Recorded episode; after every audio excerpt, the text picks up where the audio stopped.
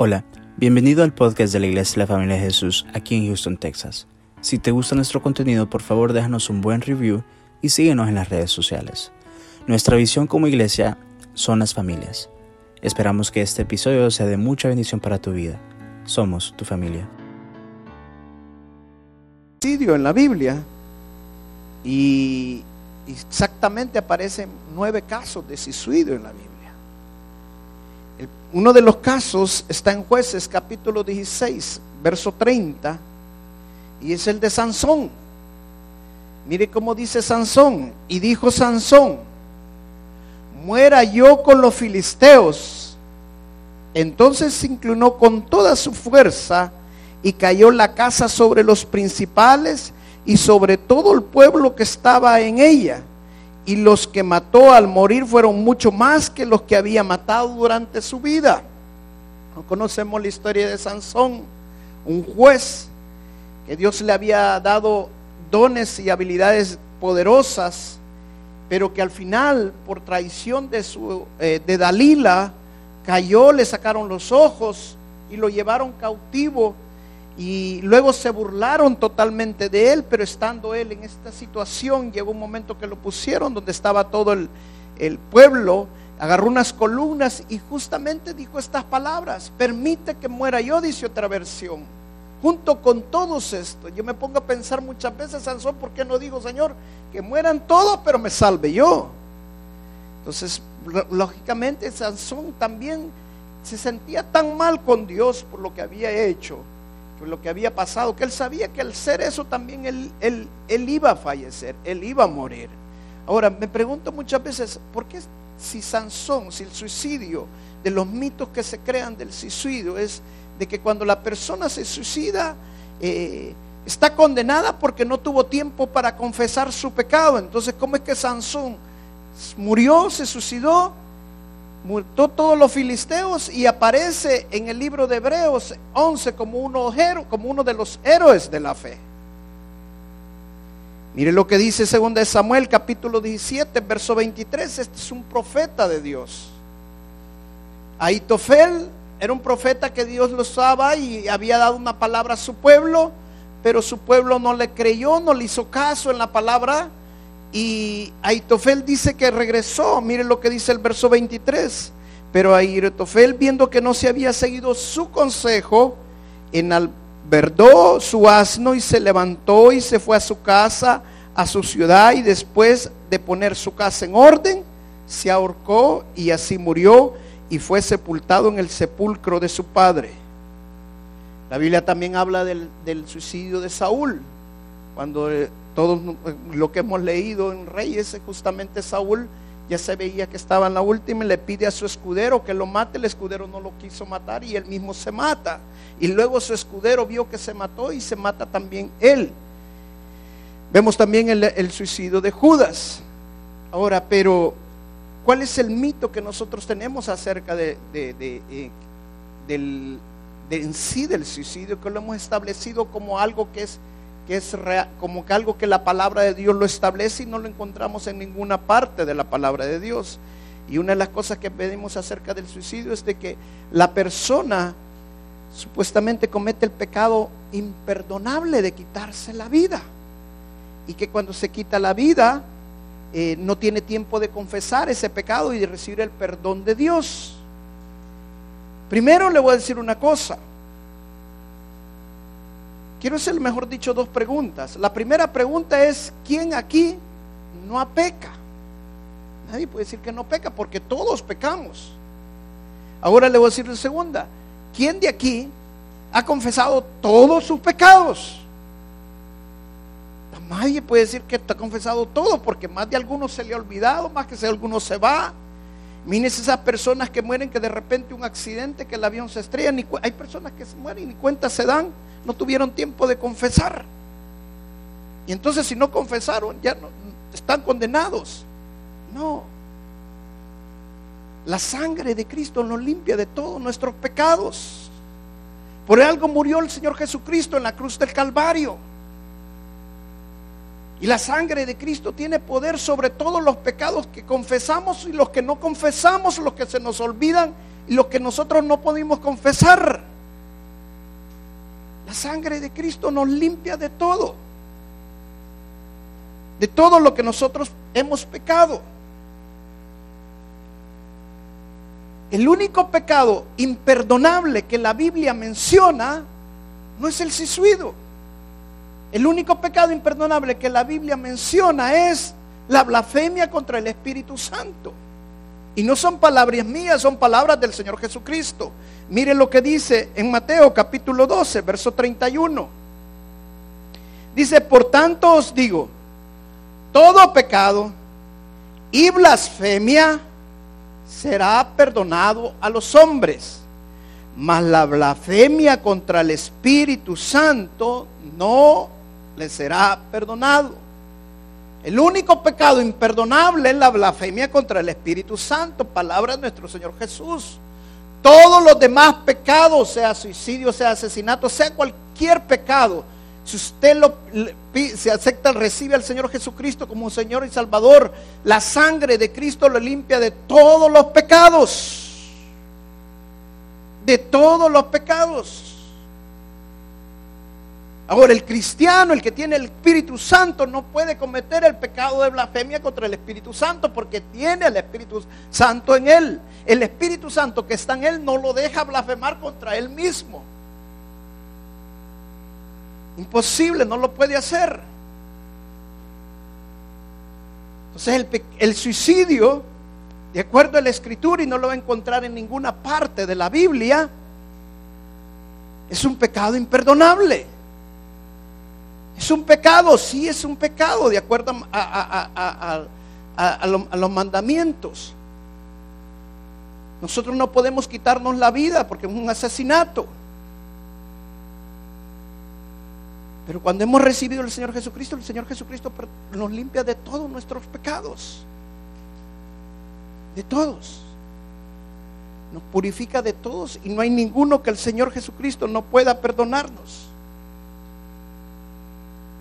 El único imperdonable es la blasfemia contra el Espíritu Santo, contra el Espíritu Santo. Romanos capítulo 8, verso 38. Mire lo que dice. Romanos 8, 38. Dice, por lo cual estoy seguro de que ni la muerte ni la vida, ni ángeles, ni principados, ni potestades, ni lo presente ni lo porvenir, ni lo alto ni lo profundo, ni ninguna otra cosa creada nos podrá separar del amor de Dios que es en Cristo Jesús, Señor nuestro. Ni la muerte nos va a poder, poder separar del amor de Dios. Nada nos puede separar del amor de Dios. En otras palabras, lo que está diciendo esta parte romana es que no hay un pecado que nos pueda separar del amor de Dios, porque la sangre de Cristo, que, es que la salvación es en Cristo, nos limpia de todos nuestros pecados. Toda la diferencia cuando una persona se suicida es si había recibido a Cristo como su Señor y Salvador o no lo había recibido como su Señor y Salvador. Esa es toda la diferencia. Pero cuando una persona ha recibido a Cristo como su Señor y Salvador, la sangre de Cristo nos limpia de todos nuestros pecados y nos purifica totalmente. Amén. Ahora, ¿qué pasa cuando la persona es inconversa y comete un suicidio? Dice la palabra que nadie puede decir quién va a ir al cielo porque para resucitar al porque, porque es para traer al Señor Jesucristo. Nadie puede decir que, que es ¿Quién va a ir al infierno? Porque es para resucitar al Señor Jesucristo. O sea, nosotros, el dueño de la salvación es Dios. Solamente Dios conoce quién es salvo y quién no es salvo. Amén.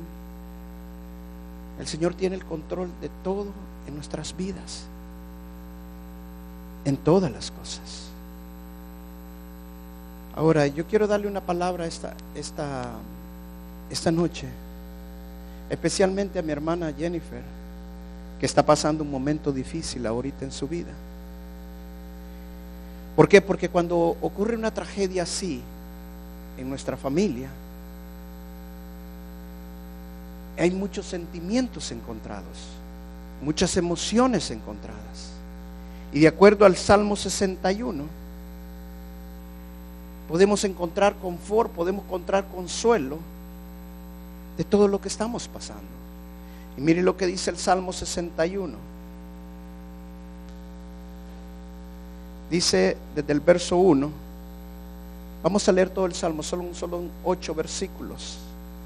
Dice, oye, oh Dios, mi clamor, a mi oración atiende desde el cabo de la tierra, clamaré a ti. Cuando mi corazón desmayare, llévame a la roca que es más alta que yo, porque tú has sido mi refugio y torre fuerte delante del enemigo. Yo habitaré en tu tabernáculo para siempre. Estaré seguro bajo la cubierta de tus alas, porque tú, oh Dios, has oído mis votos me has dado la heredad de los que temen tu nombre. Días sobre días añadirás al rey. Sus años serán como generación y generación. Estará para siempre delante de Dios. Prepara misericordia y verdad para que los conserven. Así cantaré tu nombre para siempre, pagando mis votos cada día. Amén la primera cosa que encontramos nosotros en el Salmo 61 es que no importa lo que estemos pasando, no importa la tragedia que estemos enfrentando, no importa en el lugar que estemos ni lo que estemos eh, pasando en este momento, siempre tenemos que recordar que siempre tenemos que orar. Amén. Mire lo que dice el verso 1 y el verso 2. Oye, oh Dios, mi clamor, a mi oración atiende desde el cabo de la tierra clamaré a ti cuando mi corazón desmayare. Yo me imagino cómo se siente mi hermana ahorita, su corazón se está desmayando. No ha de aguantar su corazón, pero dice la palabra, dice el salmista, que no importa en el lugar que estiere, desde el cabo de la tierra, donde fuera, Él le va a clamar, Él le va a orar a Dios aunque sintiera que su corazón ya no tiene fuerzas, él va a clamarle a Dios porque Dios va a atender su oración. Lo importante es que no importa la tragedia que estemos pasando, por muy dolorosa que sea, no dejemos de orar. No dejemos de clamarle a Dios. Porque Dios nos va a dar paz en medio de esa tormenta, en medio de esa tragedia, en medio de lo que estamos pasando. Dios va a traer paz a nuestro corazón. Pero necesitamos clamarle a Dios. Él va a atender, Él conoce nuestro corazón, lo que está pasando. Yo sé, pero usted se ha fijado los padres como son con los niños, con los hijos. Hay hijos que son fuertes y, no expresan muchas cosas, pero hay niños que de repente están pasando una situación dura en su vida y se, se, quebrantan ante los padres, lloran y los padres atienden a sus hijos. ¿Y a quién atienden más? ¿Al que está más fuerte o al que está más débil? Atienden más al que está más débil. Mi madre siempre nos dice a nosotros, no se pongan ustedes celosos, porque yo siempre voy a estar con el que está más mal. Y así es Dios cuando nosotros le clamamos. Él atiende nuestra oración. Porque Él conoce lo que nuestro corazón está pasando. Entonces recuerde, no importa la tragedia, no importa la, la, tribulación, no importa la angustia que usted esté viviendo, recuerde siempre orar. No importa en el lugar que esté, en la cárcel, donde sea, siempre esté clamándole a Dios. Amén. La segunda cosa, Recuerde que Dios lo protege. Mire lo que dice el, verso 3 y el verso 4. Porque tú has sido mi refugio y torre fuerte delante del enemigo. Yo habitaré en tu tabernáculo para siempre y estés seguro bajo la cubierta de tus alas. Cuando pasamos momentos de tristeza y de dolor, dice el salmista, yo voy a habitar en tu tabernáculo. Porque la cubierta de tus alas me van a traer la paz que necesito. Las cubiertas de tu ala me van a proteger de esta angustia, de este sufrimiento. Me voy a meter más contigo, Señor. Muchos cuando vienen estos momentos difíciles hacen todo lo contrario y no van a encontrar paz en sus almas. Solamente metiéndonos más con el Señor vamos a encontrar la paz que necesitamos, el consuelo que necesitamos. La tercera cosa, recuerde que los planes de Dios para su vida son buenos. No importa lo que estemos pasando, para Dios eso no, no, no, no, no, va a cambiar nada. Dios está cambiando las cosas muchas veces, pero nosotros no las estamos viendo. Cosas inesperadas como lo que está pasando mi hermana es una cosa difícil, difícil de aceptar. Pero siempre los planes de Dios son buenos para nosotros. Para los que nos refugiamos en Él, mire lo que dice el verso 5 y el verso 6. Porque tú, oh Dios, has oído mis votos, me has dado la heredad de los que temen tu nombre. Día sobre días añadirás al rey. Sus años serán como generación y generación. Amén. Dice, el, salmista está hablando aquí de que Dios tiene una heredad para cada uno de nosotros. Todos vamos a enfrentar momentos difíciles. El rey David decía yo cuando estaba orando, enfrentó uno de los momentos más difíciles en su vida, cuando su hijo, recién nacido, se estaba muriendo. Y pasó por días y días que no comía y orando y ayunando al Señor para que Dios salvara a su hijo. Al final todos los, los, criados que atendían al rey David, todos los de la corte, pensaron que el rey David, David iba a morir cuando su hijo muriera. Pero no fue así. El rey David, cuando su hijo muere, él cambia su actitud. ¿Por qué? Porque él ha escrito este salmo él sabe que Dios tiene planes buenos. Dios sabe, él tiene el control de las cosas. Él es el mismo, él toma la vida, él quita la vida, él sabe por qué pasan las cosas. Nosotros ahorita vemos como un espejo, hay cosas que no las entendemos, pero un día vamos a ver cara a cara, dice la palabra. Un día vamos a poder entender todas las cosas. Y hasta entonces nosotros vamos a poder saber por qué pasó esto. Para mientras nosotros tenemos que confiar en Dios. Que Dios siempre tiene el control de todas las cosas. Amén. Cuarta cosa, recuerde de orar por misericordia y vivir la verdad. Mire el verso 7 como dice, estará para siempre delante de Dios. Prepara misericordia y verdad para que lo conserve. Amén. Dice que nosotros debemos de orar siempre a Dios estar siempre delante de Dios, perdón, estar siempre delante de Dios, porque Dios prepara misericordia para nosotros. ¿Y sabe qué es misericordia? Es no recibir lo que nosotros merecemos.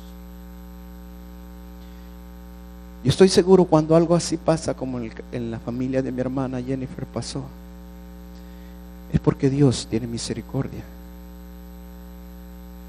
cosa difícil, cosa muy dura, pero Dios quiere hablar a esta familia. No sé cómo, qué es lo que Dios tiene para esta familia, pero muchas veces Dios tiene que movernos ciertas cosas para que nosotros entendamos que tenemos que buscar de Él. Y Él prepara todo para misericordia.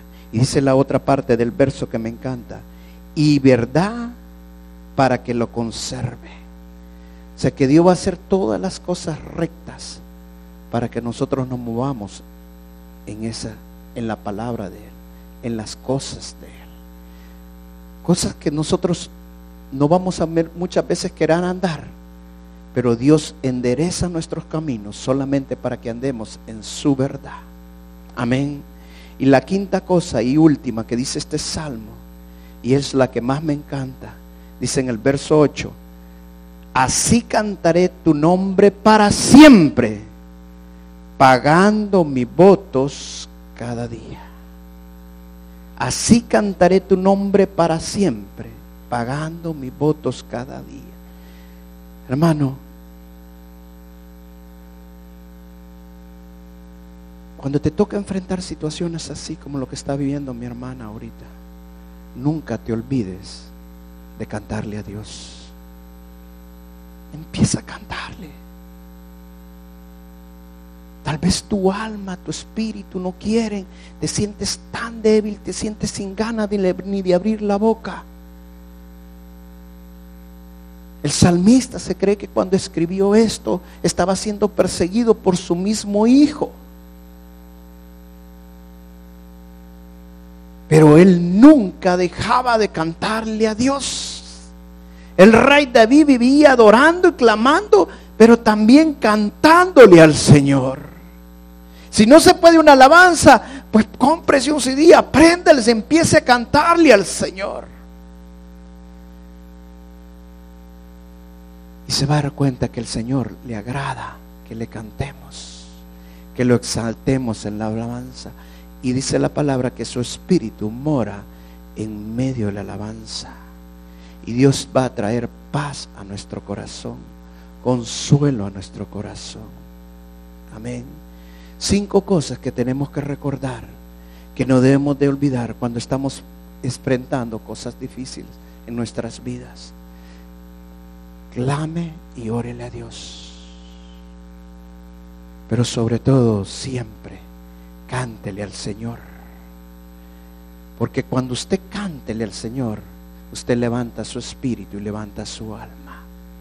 Amén. La vida sigue. Yo le decía a mi hermana Jennifer, si su hermano pudiera venir de regreso, yo estoy seguro que viniera y le pidiera perdón por el dolor que le está haciendo pasar. Perdón por lo que hizo. Pero la vida sigue. Un día vamos a saber todas las cosas. Para mientras sigamos confiando en el Señor y exaltémosle y cantémosle y llenémonos de alegría ante el Señor aunque nosotros nos sintamos tristes, aunque sintamos que no tenemos ganas de hacerlo, hagamos lo que este salmo dice, cántele al Señor, exáltelo y alábelo al Señor. Y Dios va a cambiar muchas cosas en su vida. La paz que el mundo no puede darle, Dios se la va a dar. El gozo que el mundo no puede darle, Dios se lo va a dar. Pero cántele al Señor, aunque no tenga ganas, cántele al Señor y alábelo. Y se va a dar cuenta que el Señor hace cosas maravillosas en su familia. Mucha gente espera el tiempo. Dice, el tiempo hace olvidar las cosas. El tiempo hace que nuestro corazón se exane. No espere el tiempo. Haga lo que la palabra de Dios dice. Y cántele al Señor. Clámele al Señor. Esté donde esté. Amén. Traje esta palabra porque en estos momentos lo más difícil cuando ha habido un suicidio. Hay muchos sentimientos encontrados. Pero nosotros tenemos que saber qué hacer cuando somos cristianos en estos momentos. Y por eso le traí especialmente esta palabra a mi hermana Jennifer.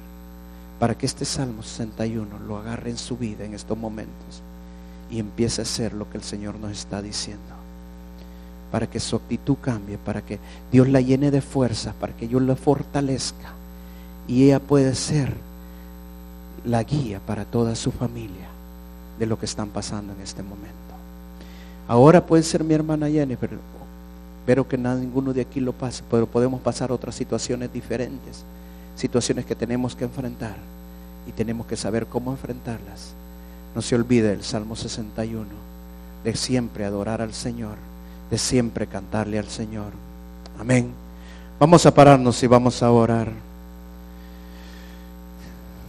Gracias, Señor, gracias. Pase el tecladista, por favor.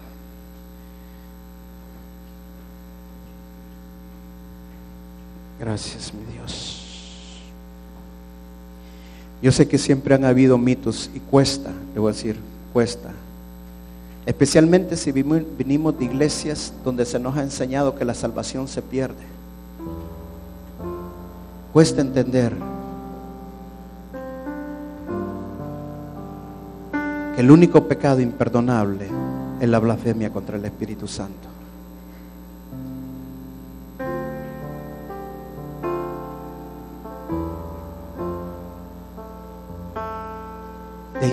Los demás pecados, Dios los perdona. Ahora, no quiero decir con esto que usted puede decir, ah, bueno, entonces no me importa, voy a hacer con mi vida lo que quiero, no. Dice la palabra que nuestro cuerpo es morada santa del Espíritu Santo, que somos templo del Espíritu Santo. Y que si vivimos, vivimos para Dios. Y debemos de honrar a Dios y cuidar nuestras vidas.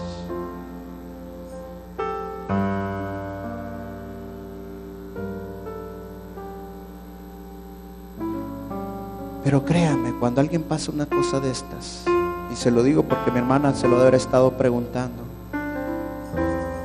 ¿qué pasó con mi hermano? Y yo quiero decirle claramente, el Señor tiene el control de todas las cosas. Él es un Dios grande y su misericordia no llega hasta que morimos. Su misericordia es más grande que los cielos.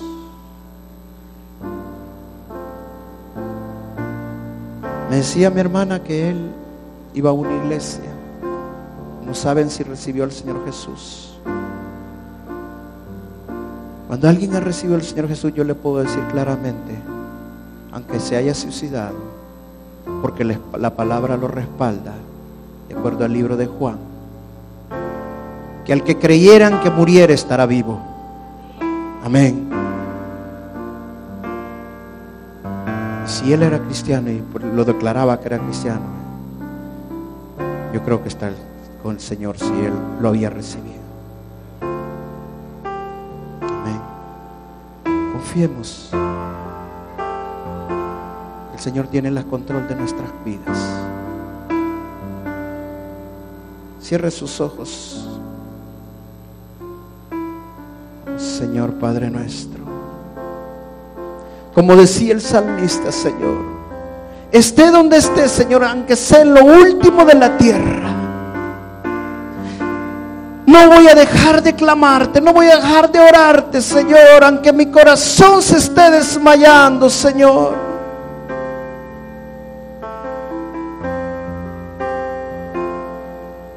Aunque ya no sienta fuerzas voy a levantar mi voz. Porque tú eres un Dios de misericordia, que endereza las sendas para que andemos en los caminos rectos de Dios. Gracias, Señor, gracias.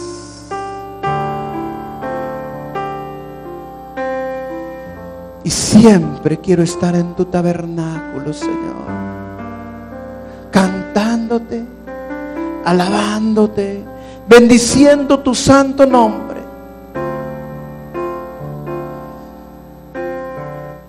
No importa lo que estés pasando, pero si tú tomas la actitud correcta, no te vas a despedazar.